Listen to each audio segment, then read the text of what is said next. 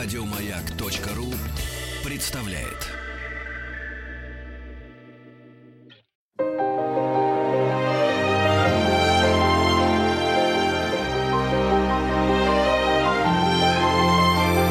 Алексей Веселкин и его собрание слов.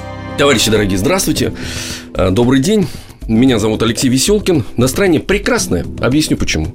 Потому что в наш эфир сейчас вторгнется музыка. Не просто музыка, а музыка, знаете, как раньше говорили, музыка известных советских композиторов, но в данном случае мы будем говорить о музыке, знаете, такой всемирно известной, и как она к нам пришла, и как она здесь развивается. То есть это феномен такой, эм, который называется мюзикл. Ну, естественно, у меня в гостях, и чему я очень рад, глава компании Stage Entertainment, продюсер мюзиклов, уже можно сказать, Дмитрий Богачев. Здравствуйте, всех с хорошей погодой, наконец-то лето, правильное настроение, и мы говорим о очень каких-то хороших, жизнерадостных вещах, потому что мюзикл – это, наверное, самый жизнерадостный театральный жанр. Самый такой вот открытый, честный, э, бесхитростный где-то, в хорошем смысле этого слова. Э, не скажу, что очень простой, даже очень даже наоборот. Почему расскажу. Но самое главное, что он жизнерадостный, он приносит э, каждому в его жизнь, э, те, кто посещает часто, те, кто ходит редко, э, те самые витамины счастья, которые вот очень нам не, всем необходимы. Мюзикл.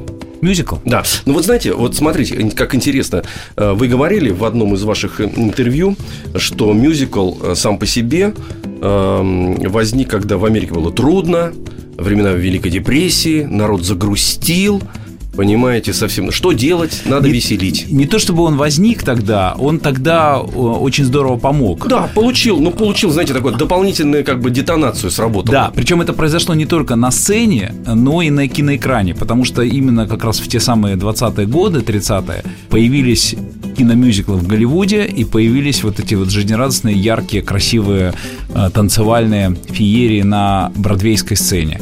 И э, миллионы американцев тогда э, пошли в кинотеатры, э, пошли в театры и проводили там время, спасаясь вот это, от этой самой депрессии, от этой самой подавленности. И, на мой взгляд, сейчас вообще э, время очень похожее, хотя Многие говорят, что мы прошли уже острую фазу кризиса, но это дело экспертов и политиков рассуждать на эту тему. Пока я вижу, что все равно народ немножечко так приуныл, так последние несколько месяцев.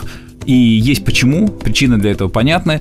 И наша задача сейчас э, найти вот то самое средство, которое э, неким образом сбалансирует этот эмоциональный фон. На мой взгляд, вот мюзиклы – это очень правильное средство. И чем больше людей сейчас будут приходить в театры и в кинотеатры смотреть кино, в том числе, да, э, тем быстрее мы пойдем на поправку. Да, может быть, кстати говоря, то, что я на 100% с вектором, с посылом с вашим, я абсолютно согласен, но я не уверен, что эта пилюля вылечит. Почему? Сейчас объясню. Потому что количество, например, развлечений, ну, скажем, мюзикл, их все-таки мало достаточно в Москве. Мы еще об этом поговорим отдельно, чем вы сейчас занимаетесь, что у вас было. Это отдельная ваша страница, поэтому нужно будет более плотно об этом поговорить. Но, в принципе, все кино, во-первых, а, рассчитано на малолеток, начиная от 12, 13, 14 лет в основе своей. В основе своей. Это попкорн, но они могут есть. Меня, например, раздражает и бесит, например, когда я прихожу в кино, мне приходится уходить. Я не могу воспринимать, скажем так, киноискусство. Это тоже интертеймент. То есть, ну, некий такой, знаете, ну, не комната смеха, но что все равно аттракцион. Поэтому, например, серьезные фильмы сейчас перекочевали, и многие режиссеры об этом говорили, что они начинают заниматься на телевидении большими картинами, сериалами в хорошем смысле этого слова, то есть такими сагами, чем раньше занимались великие русские писатели, Ага. то бишь, значит, Лев Николаевич и же с ними большой роман, спокойно можно посмотреть, потому что в кино это невозможно сделать. И поэтому баланс развлечений, вот на мой взгляд, он сейчас критичен, потому что развлечения сыпятся с телевизионного экрана, причем очень, знаете, в чем ваша подлость вся вот эта продюсерская? Так, так, так. все очень качественно стало. Я знаю. Вот вы, вы говорите, дело, в чем ваша продюсерская подлость? Я Подлость. знаю, вы в чем все, наша де- вы все продюсерская делаете, подлость. сейчас вы скажете отдельно, вы все делаете, знаете, э, стали качественно. Раньше можно было инкриминировать, ну, ну, ребят, ну, три копейки. Халтура. Халтура, да. Ну, зачем это смотреть? Смотрите, э, на телевидении великолепное шоу, ни о чем там, предположим, да, которые рассыпают мозг. Значит, э, фильмы, в которых закладывают вкладывается колоссальное количество денег, это видно. Но ты выходишь полностью опустошенным, потому что прокатился на хорошем аттракционе. Вот так вот, буквально. Да. Вышел и вспоминаешь, а что было-то? Что было, да. А, был попкорн. Вот что было. Понимаете, да. И, значит, мюзикл, собственно говоря, он более, конечно, энергоемкий. Понятное дело, что кастинг и этим театр вообще, так сказать. Ну, я театральный артист, поэтому я говорю об этом, э, даже шляпу снимаю, потому что я понимаю, как, какие энергозатраты для этого нужны. Вот. И мюзикл тоже развлекает. А где подумать? Вы знаете, я не согласен с тем, что мюзикл как жанр вы сейчас приговорили к или там отнесли к разряду чистого развлекалого. Это, к слову сказать, как и кино. Да, существуют тренды в разные периоды времени. Народ более склонен к легковесным развлечениям или более склонен подумать, поплакать, поразмышлять. Потом аудитория тоже очень разная, она широкая, нельзя там ее уравнивать, там и среднюю температуру по больнице измерять, говоря, что вот сейчас вот все ходят в кино и смотрят попкорн. Ну, кто-то ходит в кино и смотрит попкорн, слава богу. А кто-то ходит на трансляции, например, оперных спектаклей, которые последние два года делает Метрополитен Опера по всему миру, в том числе и в московских, и не, и не в московских кинотеатрах, по всей России. Почти в каждом миллионнике есть один, два, три, четыре кинотеатра, в которых показывают оперные спектакли в э, живом исполнении. И, как вы правильно заметили, с уникальным качеством, когда там 12, там 13 камер летают над залом, снимают крупные планы артистов, невозможно оторваться от экрана. Так все это здорово и мощно сделано сделано, и смотришь живьем трансляцию в реальном времени из Метрополитен Опера. И там люди не, во время этого показа не едят попкорн, ну, потому что попкорн просто в рот не лезет, потому что, ну, ты слушаешь оперу, и ты определенным образом приобщаешься к тем самым ценностям, которые сопровождают поход в настоящий оперный ну, правильно. театр. Это не, как бы не в жанре, это не подразумевает все-таки опера. Я вам просто говорю о том, что хочу просто показать весь спектр, всю картинку предлагаемых на киноэкране и на театральной сцене развлечений развлечений или entertainment. Он очень разный и очень широкий, то есть для любой аудитории. И слава богу, что есть выбор. Знаете, я иногда совсем не прочь посмотреть какую-нибудь легковесную, пустую комедию, ну, просто чтобы отвлечься и перезагрузиться, чтобы действительно как-то вычистить мозг. И, и попкорн я иногда тоже покупаю. Ну и что, вредно для здоровья, правда, говорят. Ну, иногда можно себе позволить для того, чтобы потом оценить какую-то другую еду и где-то сходить в ресторан, например. Ну, вот просмотр оперного спектакля, да, предполагает там, как вот принято это в Европе, в Америке, люди планируют это сильно заранее, люди хорошо одеваются, люди, как правило, там семьями или с друзьями посещают ресторан накануне или после просмотра спектакля или до спектакля. Это же относится и к драматическим спектаклям, это же культура посещения мюзиклов. То есть это некое событие в жизни. Поход в кино – это более спонтанный какой-то ход. Конечно, никто там за несколько дней не готовится и не покупает билеты за неделю, за две, и не одевается там специальным образом в кино. Это совершенно разные развлечений, и слава богу, что есть эта вся палитра. И одни и те же люди ходят и в театр, а в другой раз они ходят в кино, и все это вот сосуществует очень, очень, э, мне кажется, хорошо и сбалансировано у нас. Так что предлагаю ничего не драматизировать и не подводить какие-то черту и не ставить диагноз, что общество стало там плохим, каким-то не таким, легковесным или бездумным и склонным к развлечению. Оно такое, какое оно есть. А наша задача предложить ему весь спектр э, всевозможных э, продуктов, если так можно говорить, маркетинговым языком, на любой вкус и цвет. Да. Нет, я драмы я не вижу, но мое дело заключается в том, чтобы вы мне сказали и убедили меня в том, А что... я вам сейчас расскажу, да, да, да, да. если мы вот даже посмотрим те постановки, которые мы представляли на российской сцене за последние там, ну, 10-15 лет, ну, начиная с мюзикла «Нурдос», который сложно э, назвать э, такой э, легковесной какой-то малозначительной проходной истории, или, например, мюзикл «Кошки», которые относят к, ну, в общем, к сокровищнице музыкального, мирового музыкального театра. А при этом была «Мама Мия», которая действительно, она не, не претендует на то, чтобы чему-то там учить. И все равно, даже при этом, люди, которые смотрели «Мама Мию», ходили, может быть, даже не один раз, они отмечают, что он необычайно жизненен, да, он вот такой-то, он как-то о простых людях, о таких, как мы с вами, ну, собственно, люди, которые сидели в зале, они идентифицировали себя с персонажами на сцене, какие-то ситуации узнавали очень жизненные, где-то грустили, где-то веселились вместе с героями. То есть этот мюзикл как-то их задевал, а аудитория подключалась. То есть она не бездумно наблюдала за тем, что происходит на сцене, а я видел, что люди плакали в зале. Например, да. э, на сцене, когда Донна, главная героиня, мать София, разговаривает со своей дочерью и вспоминает о том, как э, совершенно мимолетно вот так вот пронеслось детство ее дочери, и они даже не успели поговорить. А сейчас она уже большая, и, и мать выдает ее замуж. И все, и пропущены вот некие там 18 или там 20 20 лет жизни, а это проблема, которая касается нас всех. У меня вот трое детей, три дочери, и я знаю, что я пропустил детство одной, и сейчас пропускаю детство двух остальных, потому что работа, потому что ежедневно какой-то вот этот вот бег на месте или не на месте, или куда-то вперед за какими-то высокими целями, а при этом какая-то жизненная история, вот человеческая история своей собственной семьи, она проходит вот как-то Дмитрий, мимо. Я, я, я, кстати, давайте даже забудем про Чуть мюзикл. меня понесло, да? Не-не-не, наоборот, я хочу... Вы понимаете, что вы сейчас сказали, что вы пропустили д- детство одной и другой, ну, третью вы не пропустите? Они, у них разница очень небольшая, во второй и Ну, неважно. Знаете, что, почему я э, это скажу? Я, например, ребенок родителей, которые всю жизнь работали в Москонцерте, эстрада.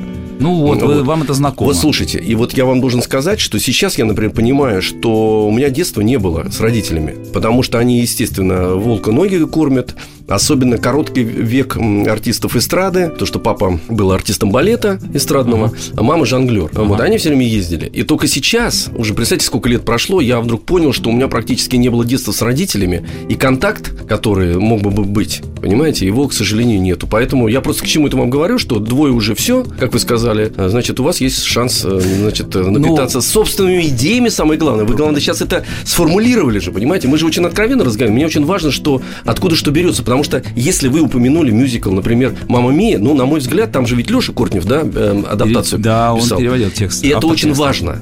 И вы не случайно сказали, что огромное количество отзвуков и откликов было именно на этом мюзикле. Во-первых, а, музыкальная структура этих песен, она невероятная. А, Я когда смотрел специально, купил даже диск, смотрел клипы группы Аба, я понимал, что эти два парня э, ну, чрезмерно талантливы. И эти две девчонки сексапильные до невозможности. В них ничего такого нету. Вот в чем прикол. Они достаточно, ну, у них простые, но все вместе, в совокупности. Они создали такую атмосферу для этих двух парней, что они не могли удержаться. Они все солнце, все желание, всю Вложили в эти вложили песни. в эти песни. Да, а потом эти песни как-то чудесным совершенно образом вписались в драматургию, которая была создана для мюзикла «Мама Да. Мия». Вот они тогда встали просто как влитые на место. И Ну, Леша еще сделал, вот к чему? Это, это потому что проблема, потому что я, например, эм, значит, э, был на одном из ваших мюзиклов, который называется на букву Ч, значит, последняя буква О. Чикаго. Да, отгадали вы Надо правильно. было, а надо было э, слушателям Что это такое? Да, да, да. Значит, первая буква Ч, последняя О, город в Америке, да, Да. где был Аль Капоне, да. Начинается на Чи, заканчивается на Каго. Да, да, да. Как это? Что это такое? Вот слушайте, у меня там, э, честно говоря, я вам неприятно сейчас вещи скажу, я его покинул. Я его не до, А конца я не видел, досидел. был как раз один зритель, который его покинул. Это, я. были вы. Да, да, да, да. Это я. Но потом вы ушли, и, значит, за мной еще вышло несколько человек.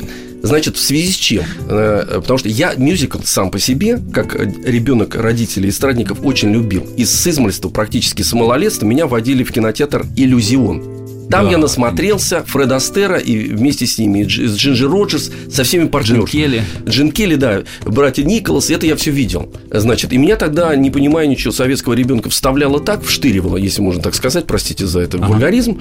Вот, но уровень музыкальный, например, какой-то беспредельный, э, который был в, этом, э, в этих номерах, и то, что транслировал, как пел, э, вот этот цвет, про который как раз вы говорите, Фред Астер, меня поразил тогда. И я понял, что, в принципе, это может существовать только в одном экземпляре Не тиражируется. не тиражируется вообще никак. Вот. А когда мы сейчас вернемся, э, нам нужно сделать обязательно паузу, чтобы передышать, как раз вы осмыслите, почему я покинул, значит, ваше произведение потрясающее Чикаго. Вот, мы сделаем паузу, и я вам тогда расскажу, э, что меня напрягло. Давайте.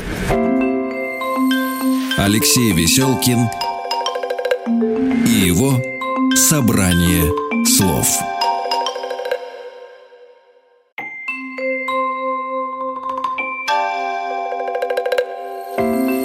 Собрание слов с Алексеем Веселкиным. Мы возвращаемся к нашей интереснейшей беседе, причем она наполнена э, нотами, светом и откровениями, надо же сказать. И мы закончили ее как профессионально на такой, на многоточии на таком, да? Да, И да. на самом интересном месте, как профессиональные да, Конечно, продюсеры, да? конечно. Да, да, да, да, Как мы режиссеры. Вот. Я напомню, что мы беседуем с Дмитрием Богачевым, главой компании Stage. Это сцена, entertainment, это развлечение и продюсер мюзиклов. Мы отдельно поговорим про ваш путь, он сам по себе интересен. Так вот, значит, что произошло в Чикаго? У меня уже было вот это ощущение огромное количество мюзиклов, которые я смотрел, слушал, и вдруг в Чикаго я заметил такую такую вещь. В силу того, что это калька, и мне показалось, что калька не сама по себе неудачная, а сам первоисточник, в общем, достаточно средний. Тема, например, в отличие от «Мама Мия», совершенно далекая для русского человека. Текст, ну, например, там говорит, этот парень, это Иисусе Христе, этот парень что-то такое. И я понимаю, что проблема перевода адекватного, чтобы донести до обычного советского человека, разного, причем я же тоже э, советско-русский человек.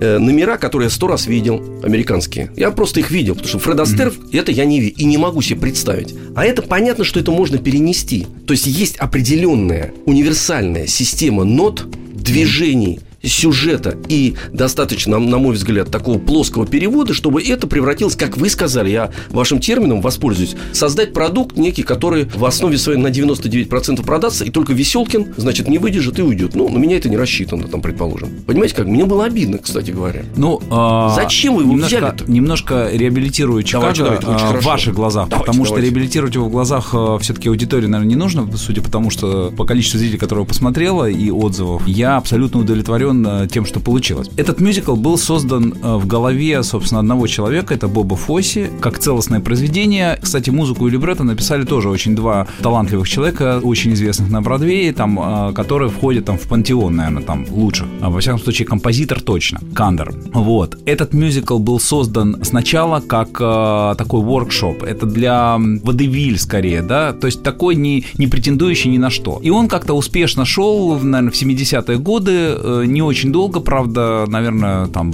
я сейчас точно не могу сказать, ну, какие-то месяцы, наверное, даже, может быть, год, может быть, полтора.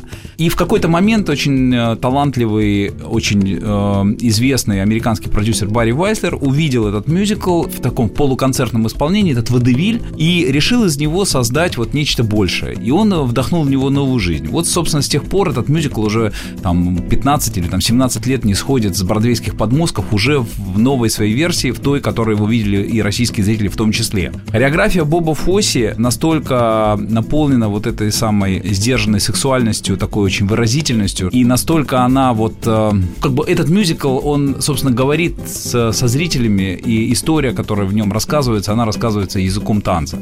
Не для всех это, скажем, близко. Не всем это нравится. Адаптация этого мюзикла и его как бы переработка там для аудитории, предположим, в, например, польской, там, японской, э, вьетнамской, там, китайской, российской, я не знаю, какой еще, э, это дело неблагодарное, потому что если как только вы начинаете лезть в структуру, как только вы начинаете там копаться и что-то делать, уходит вот этот самый дух, уходит заложенный авторами и э, рассыпается вообще все. То есть варианта два. Либо мы показываем вот этот шедевр, как он был создан тогда, и нравится, не нравится, кому нравится, тот смотрит, кому не нравится, тот не смотрит, либо мы не делаем его вообще. Это мой принцип, потому что, ну, не беремся за это, потому что пытаться улучшить то, что отлично работает уже десятилетия или, деси... или несколько десятилетий, ну, для этого нужно быть слишком самоуверенным, для этого нужно иметь серьезное основание. Мы делали адаптации, допустим, или перерабатывали мюзикл «Зора», допустим, да, но после того, как он провалился в Лондоне, провалился в Париже, и этот мюзикл был, по сути, приговорен, ну, постановка была неудачной. Я, тем а зачем менее, ее взяли, кстати? Я увидел в этом мюзикле огромный потенциал, потому что я понял, э, что результат его неуспеха в Европе был связан исключительно с тем, что продюсеры и режиссер и творческая команда, которые ставили его там, использовали очень хорошие компоненты, ингредиенты, можно сказать, для этого кулинарного блюда, но в неправильных пропорциях и неправильно их использовали. Поэтому мы встретились с творческой командой, мы разобрали, сделали работу над ошибками, мы поняли, что работает, а что не работает и почему не работает. И фактически перелопатили этот мюзикл вдоль и поперек. Мы усилили драматургию, мы придали персонажам Зора, там, а, его брату, Дону Алехандро, отцу, ну, если помните этот фильм, этот сюжет, да. мы придали им, а, их поступкам большую мотивацию, что очень важно для русского зрителя. Человеческую. А, человеческую, да. Мы немножко углубили вот их, собственно, каждый из, из этих образов. И эта история начала читаться по-другому. То есть зрители в зале стали понимать, а почему брат э, Диего, не помню, как его зовут, вот так поступил жестоко со своим собственным отцом, что загнал его в темницу, держал там, ну, для этого нужны были какие-то веские основания. Но вот почему вот он таким негодяем стал? В английской версии это никак не читалось. Короче говоря, когда мы переформатировали этот мюзикл, переделали его, адаптировали, он заиграл красками, он совершенно стал по-другому смотреться на сцене, и эти, эта музыка Gypsy Kings, эти все хиты, они по-другому зазвучали, фламенко стало смотреться по-другому. Все сложилось, э, пазл сложился, и, и все у нас получилось. Этот мюзикл был страшно популярен, он шел при полных залах, там, 8 месяцев, 8 раз в неделю, прекрасно все. С мюзиклом Чикаго я сразу решил не лезть туда, потому что это тот случай, когда все органично, все правильно. Другое дело, что это кому-то может не нравиться. Но слушайте, нет универсального ничего, то есть э, все равно есть... Э, Но вы все равно задумаетесь, что я ушел. Я задумался. Да, да, да, да, я да, задумался. Да. Но, понимаете, все, продюсер всегда становится... Я шучу, конечно, в, в каждой шутке. Алексей, да, да. Все, у продюсера всегда есть какой-то угу. выбор, да, то есть всегда, ну, в результате э, что-то же надо делать, правильно? Не, не, не, я, вами, я абсолютно с вами согласен. Причем я нахожусь, в принципе, на вашей стороне, потому что я понимаю какой-то огромный труд. Мало того, я вот если так говорить, с молоком матери, я это все любил. И почему-то в тот момент, может быть, это такой спектакль был. Понимаете, в тот момент вдруг я возненавидел все, потому что огромное количество вдруг штампов, которые я сто раз видел, они меня, ну, расстроили. Мало того, я вам даже скажу, что я пришел домой, я до такой степени был расстроен. Вы посмотрели фильм? Не, не, нет, фильм я не смотрел. Не, я вообще, как мне, наверное, все было перечеркнуть. Но это не ваше, потому что, ну, видимо. Нет, нет, нет. настроение было. Нет, нет, ну что-то там не сложилось. Вот я, давайте, чтобы долго про него не говорить, просто я хочу, знаете, какой мюзикл перейти, который в свое время сделал в, моем, в моей голове детской тоже, ну, некий переворот. Мюзикл этот, э, если можно назвать мюзикл, хотя это такое произведение, большое, мощное музыкальное произведение, которое было э, создано вопреки всему э, в 70-х годах. Я сейчас говорю о Jesus Christ Superstar. Двое молодых людей. Парней. Парни, парни, сказал, парни. Да, Один, Ллойд Вебер и, значит, Тим Рейс вдруг берут произведение, даже не произведение, берут историю, как мастера Возрождения. Они же начинали с сюжетов самых-самых да, да, высоких, да, да, а потом, так сказать, никто Правда. к этому уже больше не подходил. Берут вот эту историю. И они их очеловечивали. Да, и создают какую-то невероятную по энергетике и по эстетике совершенно другую историю, отличную от всех, в принципе, мюзиков. К сожалению, мы с вами должны прерваться, потому что новости – это самое главное, что может быть в нашей стране. Новость, а новость хорошая, э, нас подпитывает, и мы возвратимся тогда к мюзиклу. Собрание слов с Алексеем Веселкиным.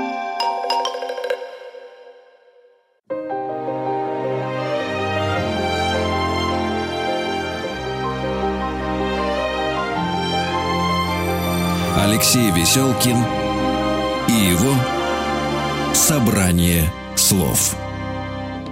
Я еще раз, дорогие товарищи, напомню, у нас прекрасно интересная... Нет, неправильно сказал, вот прекрасная беседа. Это значит, я такой прекрасный и вот так беседую. Нет, это я такой прекрасный. А, да, у нас прекрасная беседа из-за того, что у нас в гостях продюсер мюзиклов э, Дмитрий Богачев, да, он глава компании, поэтому он скромный, может о себе спокойно совершенно сказать, он прекрасный, э, профессиональный, талантливый человек, да, э, компания Stage Entertainment. Я остановился на том, что я после одного из ваших мюзиклов пришел, значит, отбивал себе музыкой Jesus Christ. На мой взгляд, это совершенно произведение, лежащее в другой плоскости. Мало того, что ребята не побоялись взять такую тему, мало того, что эстетика его, когда он был поставлен, совершенно он перенесен на вот эту хиповскую э, почву.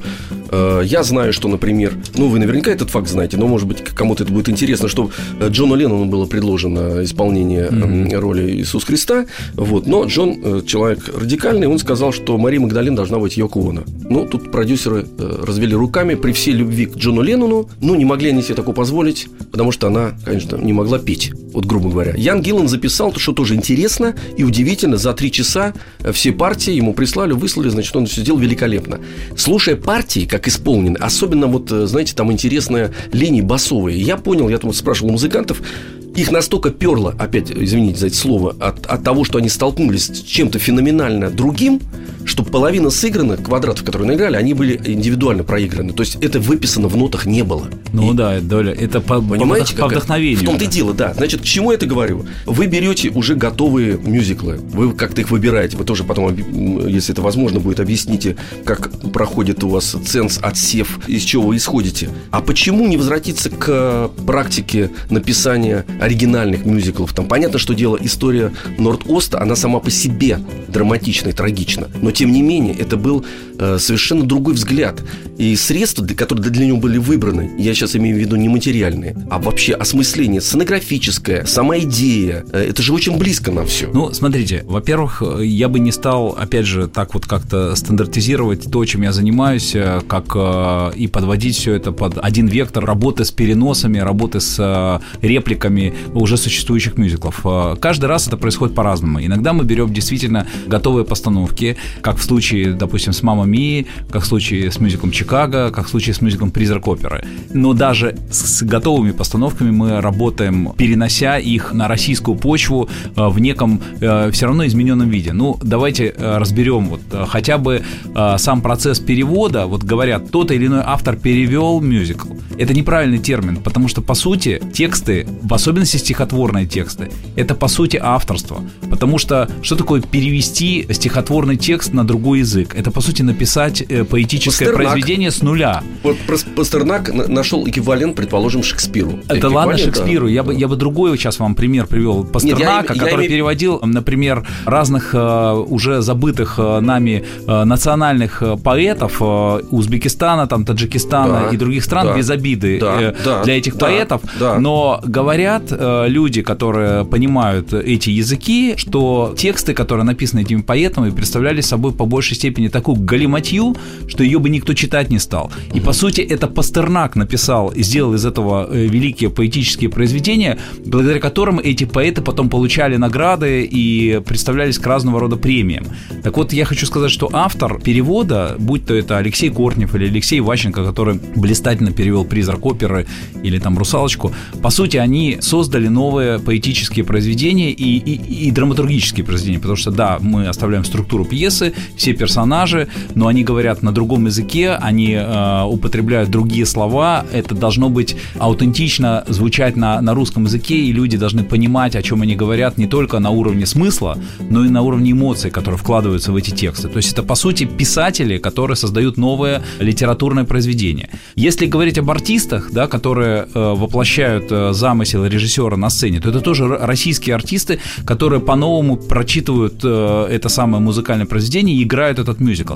То есть даже когда мы говорим о переносах и о репликах, все равно это колоссальная творческая работа, и авторская. это о своей авторской, да. это своей нового. Приведу другой пример. Звуки музыки. Когда мы взяли готовую пьесу, то есть только музыку и текст, и э, режиссер Евгений Писарев, и сценограф, автор оформления художественного Зиновий Марголин, и Виктория Северякова, художник по костюмам, и другие, в общем, известные люди работали над этим произведением и создали новый спектакль совершенно. То есть это абсолютная авторская работа. У вас же не возникает вопросов, когда, например, произведение Шекспира берется пьеса и ставится в драматическом театре. Мы же не говорим, что это калька или перенос, да? Ну, э, приходит режиссер, набирает творческую команду, Я они думал, вместе что работают. Вы мне будете инкриминировать, да, вот это вот. У меня такой вариант был. Вы скажете? Или, оперные спектакли. Ну да, ставится Моцарт, там, волшебная флейта. И никому не приходит в голову говорить, что ну что же вы эту волшебную флейту все время ставите? Ну напишите что-нибудь свое. Но это примерно из этой же категории. Понятно, понятно, понятно.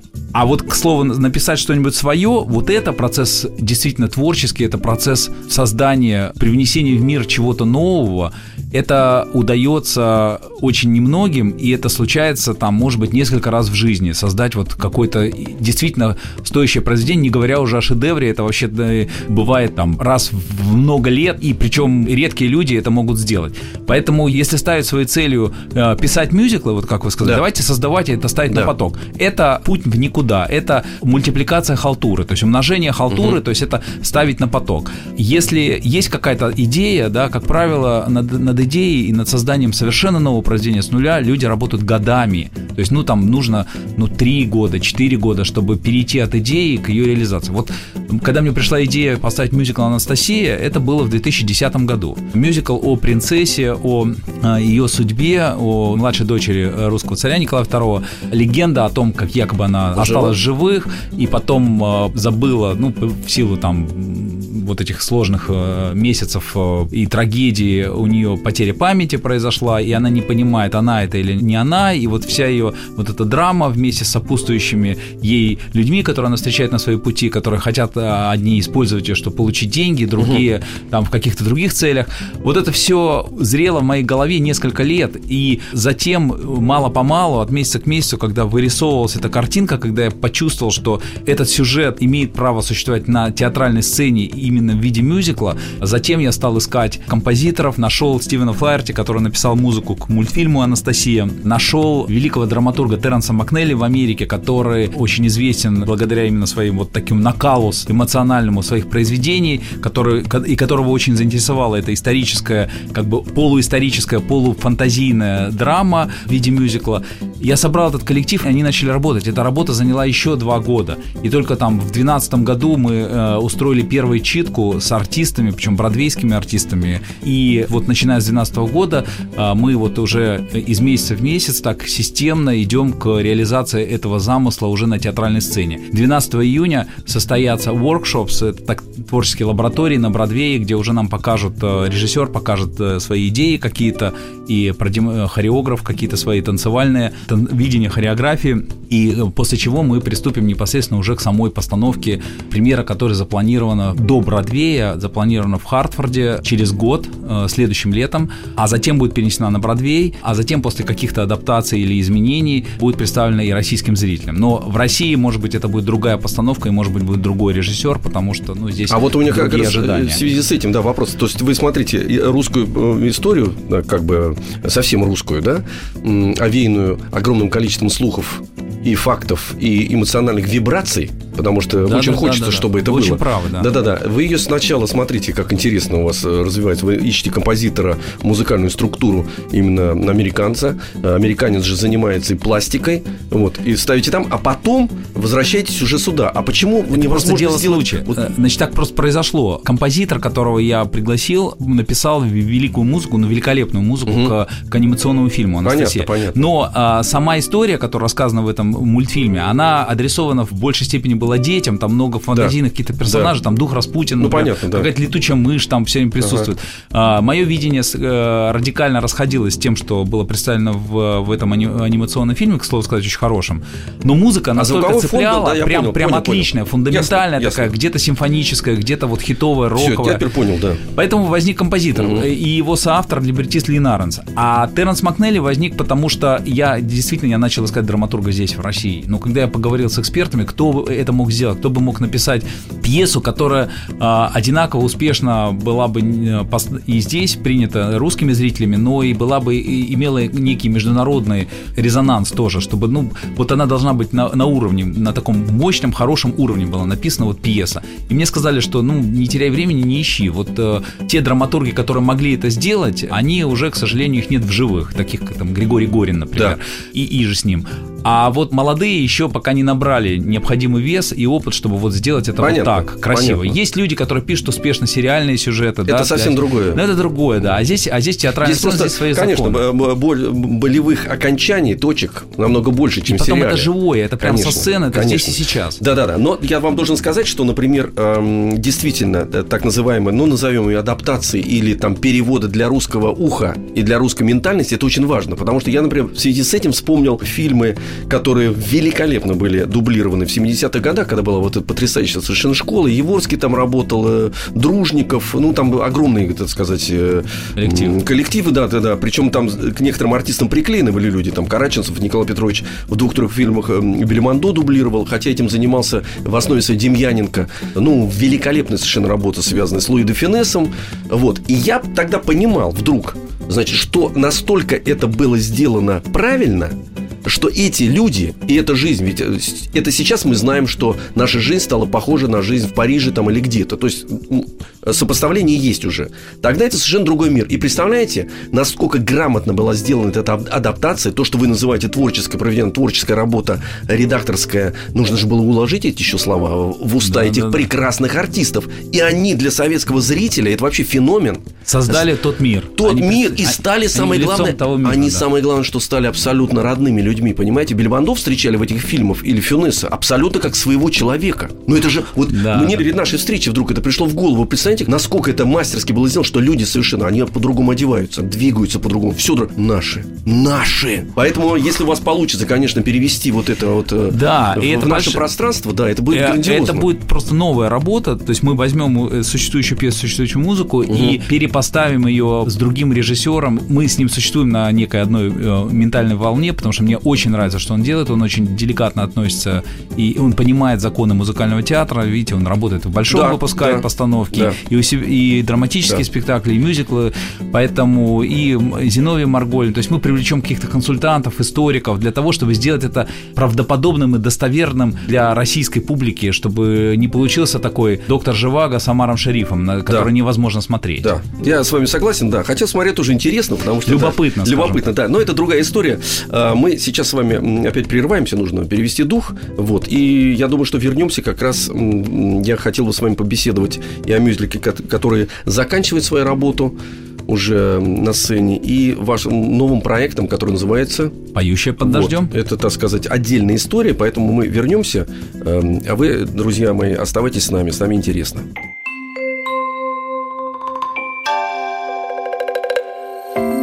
Собрание слов с Алексеем Веселкиным. Собрание слов с Алексеем Веселкиным.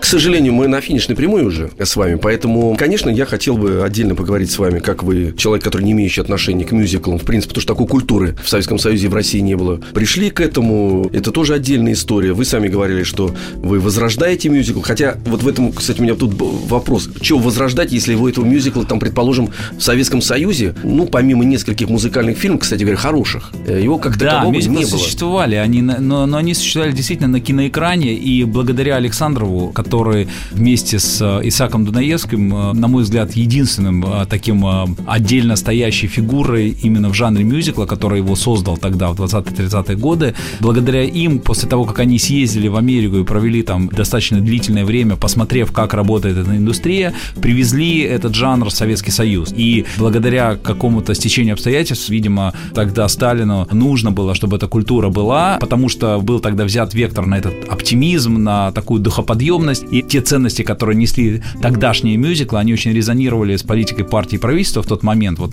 нужен был в нашей стране тогда этот жанр. После чего, конечно, все так медленно сошло. Были отдельные киномюзиклы Максима Дунаевского, мы хорошо знаем, там «Три мушкетера», «Мэри Поппинс», помним, на киноэкране. Ну и, пожалуй, все. То есть это были такие, скорее, исключения. Ну, То были жанр- музыкальные фильмы, например, выдающийся, на мой взгляд, фильм, и очень спорный, и который расколол и общество в свое время. Я говорю о фильме «Романс о влюбленных», предположим, да, но это было абсолютное явление, потому что вообще э, музыка в советском кинематографе, особенно если она связана с некой драматургией, это явление такое из ряда вон выходящее. Их действительно мало, вы тут правы, я должен согласиться. Вот. То есть традиции а нету. когда мало, тогда не существует ни канонов, не существует индустрии, не существует никаких правил. То есть это не явление. То есть это отдельные какие-то, как говорят математики, сингулярности. В этом смысле, когда мы начали в, в конце 90-х, в начале 2000-х заниматься мюзиклами, и первым был мюзикл «Нурдост», в этом смысле это, конечно, было создание на театральной сцене э, нового жанра мюзикл и, э, что очень важно, новой вообще формы существования театра. Коммерческий театр. Это то, э, на чем я акцентирую внимание, потому что так же, как мюзикл были, был определенной инновацией, коммерческий театр был абсолютной инновацией. Потому что антрепризы, которые существовали, это был такой эмбрион коммерческого театра. Действительно, маленькие спектакли там с тремя, четырьмя, пятью артистами, которые существовали на самоокупаемости, которые не получали э, никаких дотаций от государства, а это были частные предприятия небольшие. Тогда именно возникла вот это... Ну, там на лицах ходили смотреть, прежде всего. Я так Да. называл четыре стула, стол. Но и- это уже- но и это уже три был- еврея из фильмов Гайдая, понимаете? Да, Вот, да, принципе, совершенно. вот это вот. Но это уже был зачаток коммерческого Зачаток, да, театра. согласен. А, а, совсем э, вот как бы правильный коммерческий театр, то, что существует в той форме, которой он существует сейчас, действительно возник в самом начале 2000-х годов, и первым его прототипом явился мюзикл «Нордост». Мы сделали его за частные деньги. Все, что мы получали, мы получали от продажи билетов. Мы не имели никаких источников финансирования. Я горжусь тем, что я был одним из основателей этого коммерческого театра и продолжаю действовать вот в этом поле, работать достаточно успешно. Вы понимаете, самое главное, вы мне все тут отрезаете, потому что инкриминировать вам ничего невозможно. Если я, например, буду говорить там не художественно или что-то, у вас же есть У железный меня, все- у меня уже все аргументы есть, Да, потому да. что меня обвиняли А вот во всем ведь, уже да, много тысяч раз. В том-то и дело. да. А, Вот. а вот видите Я очередь, а вот видите залы. А это нет, я тоже об этом Да. подумал. Понимаете, какой, какой ужас. Да, поэтому Если- давайте Нет, об этом нет, не говорить. Вы сейчас Я не буду, не буду подготовитесь к следующей программе, и мы тогда по, О художественности? О бездуховности, о конвейере, о том, что это каждый Не, день, не, как а мне можно уже, это знаете, все. Дмитрий, а мне уже неинтересно. Неинтересно. Нет, ну, нет, все. нет, вы меня Тогда я вам расскажу, да. что, что происходит сейчас. Вот год назад а, был совершен некий очередной прорыв, а, была взята определенная высота. Это мюзикл «Призрак оперы». Да. Ну, потому что подобные постановки мы не могли себе представить. Представить могли, но сделать не могли там 10 лет назад, потому что не было ни опыта необходимого, да и артистов не было особенно. Вот 10 лет, начиная, да больше, наверное, 15 лет, вот первый раз, потому что идея эта возникла в 2000 году, вот эти 15 лет я шел к этой мечте, и вот 15 лет потребовалось для того, чтобы набрать тот самый опыт, э, обучить людей, и не только технических специалистов, не только артистов, но и людей, которые заняты в маркетинге, в коммерческой сфере, потому что это все работает как один единый механизм. Не будет у вас продаж, не будет у вас зрителей, не будет у вас спектакля. Даже если у вас будут супер талантливые артисты и совершенно уникальные, фантастически зрелищные декорации, все будет сделано идеально. Потому что это все части, винтики механизма, это все должно работать как часы, как Дилерская, дилерская сеть, да. Поэтому призрак опера, поэтому 500 тысяч зрителей за там неполный год проката, меньше, наверное, первые 7 месяцев мы только отыграли, уже полмиллиона его посмотрели, каждый день полные залы, и мы играем летом, не прекращая впервые, не прекращая прокат ни на один день, потому что есть спрос, потому что людям это действительно нравится, потому что некоторые ходят по несколько раз, потому что доля туристов с 5% в 2005-2007 году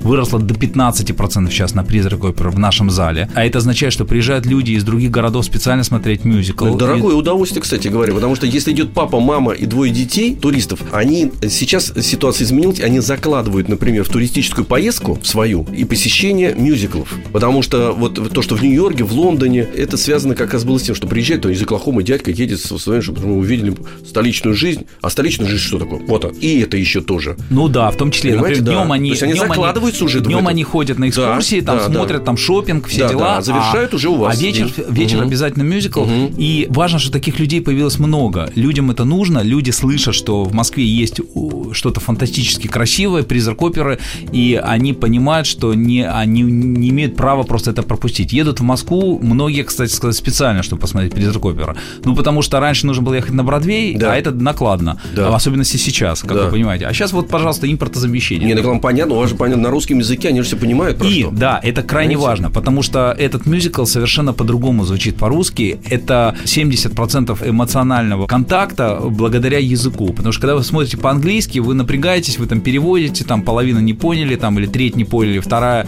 как-то с грехом пополам. То есть вы не можете просто расслабиться и подключиться к самому действию и сопереживать. Вы пытаетесь понять, что там происходит. А театр нужно воспринимать вот с открытым сердцем, конечно. с открытыми ушами. Если есть открытые эмоции, открытый посыл туда, это Да, самое главное. Нельзя напрягаться, нужно пустить музыку эту прекрасную в себя и там где-то поплакать. Это призрак оперы. Теперь «Красавица и чудовище», которые шли успешно два года и сейчас третий год заканчивается уже проката, осталось всего там несколько спектаклей. 31 мая состоится последний показ в Театре России на Пушкинской площади, поэтому все, кто не успел, тот, Товарищи, извините, будет бегите. кусать локти. Дмитрий, обязательно скажите про поющий подождем. А вместо так интересно беседуем, в этом же театре, в этом нет. театре Мгм. э, после «Красавицы чудовища» начинается прокат того самого мюзикла, который вы смотрели на экране в кинотеатре «Иллюзион» с Да. Джином Келли. Да. Это великий мюзикл «Поющий под дождем». Столь сложный материал я еще в своей карьере не встречал. Мы сейчас проводим кастинг, не можем пока найти главного героя. Вот этот самый мюзикл «Витамины счастья», «Брызги счастья» — это то самое, что сейчас, на мой взгляд, необходимо просто каждому жителю нашей страны. Приходите, посмотрите эту жизнерадостную, веселую комедию с удивительной хореографией. Это мюзикл, рассказанный языком танца. Там степовые номера поставлены так, что эти артисты говорят языком ног, говорят языком степа, говорят языком движений. Там все понятно. При том, что в нем будут заняты очень известные артисты и малоизвестные артисты, и артисты театра и кино. У нас удивительный каст будет. Я пока всех секретов рассказывать не буду. Хочу оставить это на следующий эфир, когда вы меня пригласите, когда я уже смогу назвать имена, очень знакомые многим. Ну, интересно. И а, рассказать больше о самом мюзикле. Ну, спасибо вам огромное. Спасибо, Удачи. Хороших э, соавторов э, и компаний. э, которые- идей. И идей, которые вас окружают, да, потому что это самое главное. Напомню, что у нас в гостях был глава компании Stage Entertainment, продюсер мюзиклов. Дмитрий Богачев был с нами. Спасибо вам огромное и до встречи. Спасибо.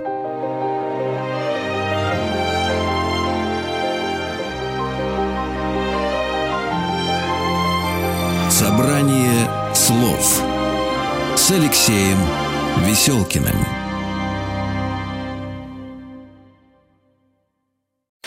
Еще больше подкастов на радиомаяк.ру.